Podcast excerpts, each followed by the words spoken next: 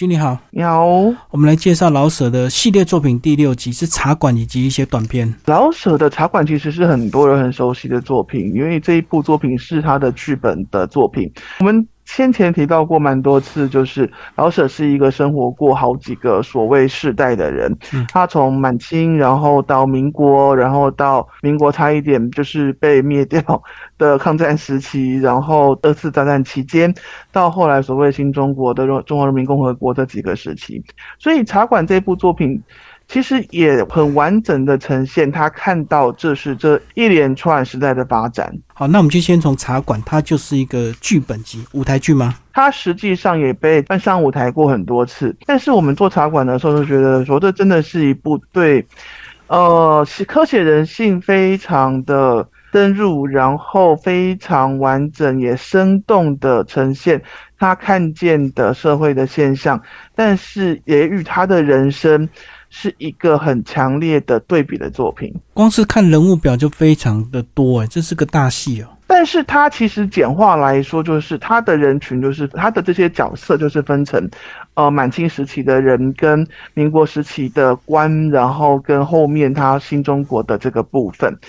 那我们可以看到，就是其实它有好几个地方是我们可以去看见，就是一些历史留下来的记录，譬如说。他在就是故事前面的剧本前面提到他的所谓，呃，满人就会说啊，我们不喜欢谭嗣同啊，他干嘛要这样子？他们是不是呃，他们就是要连我们口粮的话都要克扣掉这些说话？因为其实这个是跟他们当时满呃满人，他们其实在当时就有所谓的，我们现在用我们现在的话讲，就是基本薪资保障。就是一个蛮人生下来，就是你不用，这个是很笼统的讲法啦。也也就是我们用比较大略的说法说，就是一个蛮人生下来，他基本上从清初开始，他们就是有一个基本收入保障在那边，可以一直领到死后。那所以他在故事当中他会说，有人心怀不轨，然后这个只要他们心怀不轨成功，然后革命变成民国之后，他们就再也没有这个保障了。那这个是一个历史上。反映他自己，就是他在满人社群当中看到转换成民国的一个焦虑。那这个焦虑甚至不是对于国家民族的焦虑，而是啊，我的一个固定的天上会掉下来的薪水不见了。嗯。这样的焦虑，那他在故事当中也提到说，像在金海没有灭亡的时期，太监是可以娶老婆的，因为他有势力，他可以强迫，呃，他可以强迫他谁谁谁把他顺眼的女孩子，就是嫁给他当他当老婆，但是这很荒谬嘛，对不对？然后故事走到中段，他又写到说，他对当时的所谓民国是比较有有一些疑虑，然后有一些埋怨，然后有一些他认为说官僚的地方。那这个地方其实是跟鲁迅很像的。鲁迅也时常在作品当中提到说，他被当时的民国政府打压啦，他的作品都被禁啦之类的。那老舍是用一种比较就是婉转的方式去去说，他觉得哎，这个民国政府他并不喜欢，他看到很多欺凌的现状。看到很多作威作福的现状，然后所以第三幕的时候，他就说：“哎，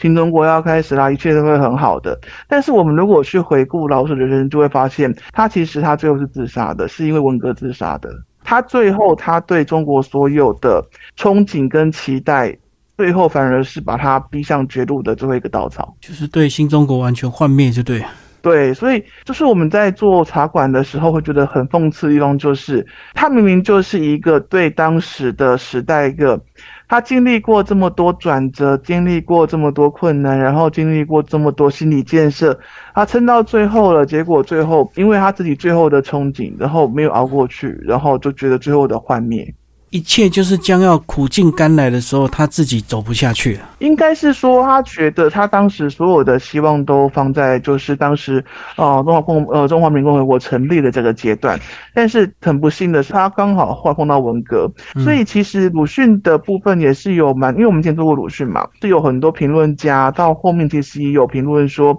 鲁迅其实那个时候是走的比较早。不然的话，如果以鲁迅那种大炮性格，其实可能也是会跟老舍一样，就是。老舍是比较，应该说他的人生比较悲剧的地方是说，相对于鲁迅，他本身他并没有满足人的这个情节，他本身等于是经过就是呃国家一直在我们讲的比较轻浮一点，就是往来亡去，一下子我的母国亡了，一下子新的国家就好像保不住了，呃，政府好像没有什么要抗日，那然后国民好像也觉得说，就是嗯，不要抵抗比较好啦，到底要不要作战也是乱成一片。这一部分我们在《猫城记》也有提过。那在这样的状况下，它变成是一个好，我都努力的。看过这些事情，然后去做很就是去做很好的调试，然后我把它记录下来，然后我也在我的作品当中提到我的梦想，然后提到我的理想，然后哎，好像快要实现。结果我们看到就是不是故事的结局，是他人生的结局是这样子的。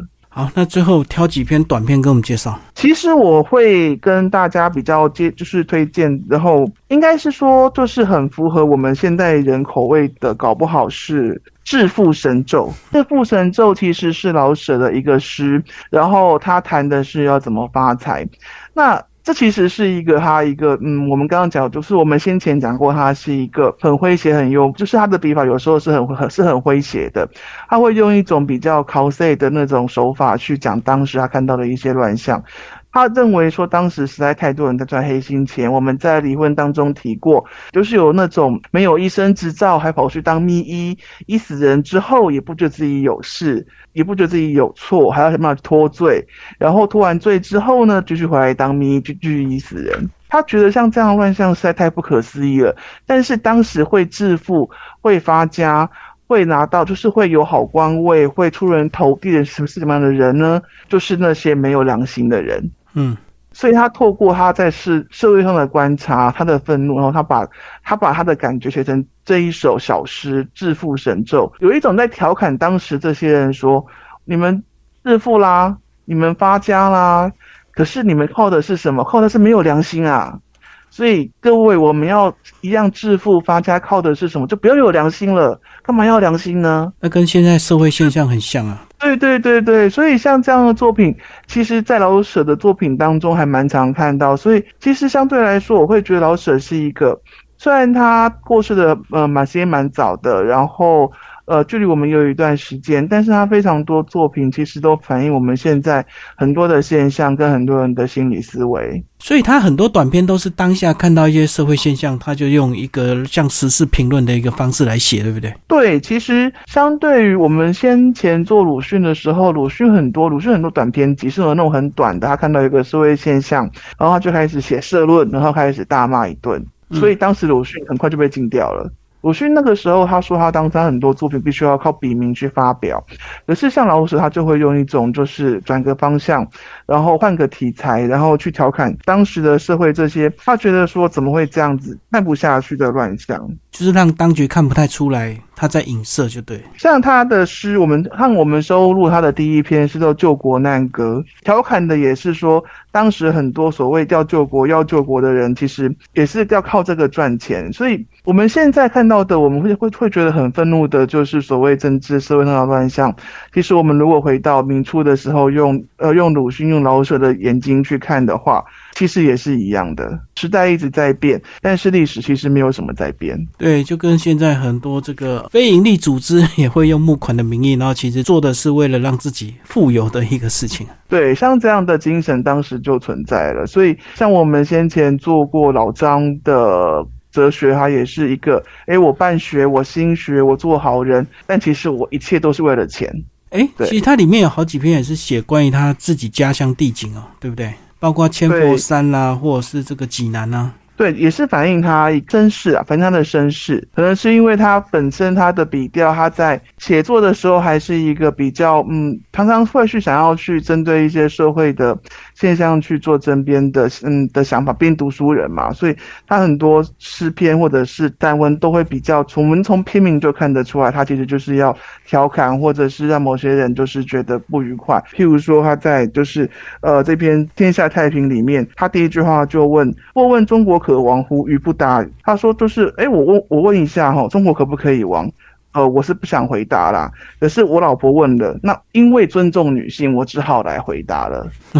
所以说穿了，他就是要回答，就对。对，那他会换一个，就是换个方向说，我其实是不想谈国事，因为茶馆，茶馆有一个从头到尾贯穿他整个故事的四个字，叫莫谈国事。因为不论是当时满清到最后一个比较严格的管制情况，然后到民国也一样在管制，然后市井小民就觉得说不要谈政治，不要谈政治。看到他反复的使用莫谈国事的时候，我真的是觉得跟现在这个时代其实氛围上其实是很相近的，只是那个时候是国家强制的去要求说，哎，你们没事不要嚼舌根。那我们现在很多人是为了跟朋友、跟长辈的和谐，好，我们不要谈，我们不要谈，莫谈国事，莫谈国事。好，今天非常谢谢维军为我们介绍这本老舍作品第六集插管跟短篇集，谢谢，谢谢。